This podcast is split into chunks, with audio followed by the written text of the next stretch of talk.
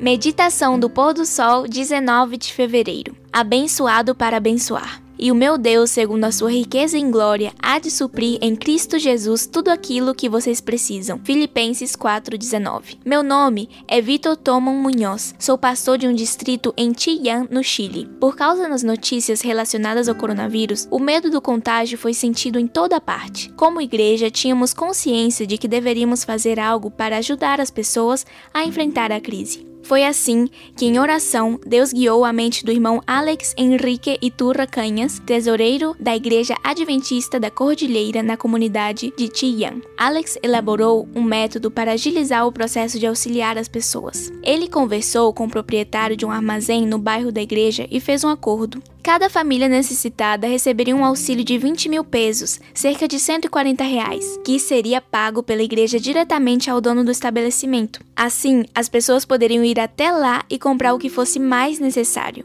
Várias famílias foram beneficiadas, não faltaram recursos para a igreja e ninguém foi infectado. Durante a pandemia, um irmão da igreja adventista de Los Montes teve a casa incendiada. Todos tinham medo de ser contaminado pelo vírus, mas queriam prestar auxílio. O Senhor tocou o coração de vários irmãos que foram ajudar.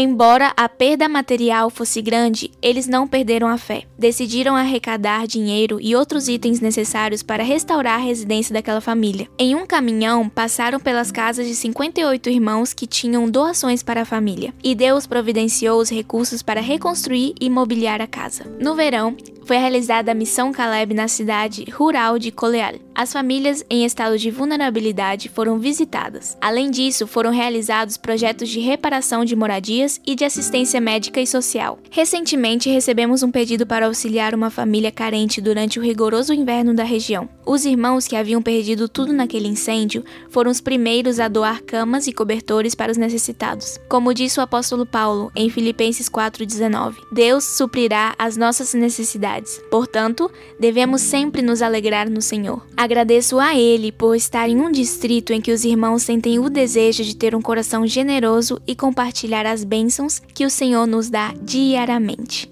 Um feliz sábado na presença do Senhor. Que Deus te abençoe.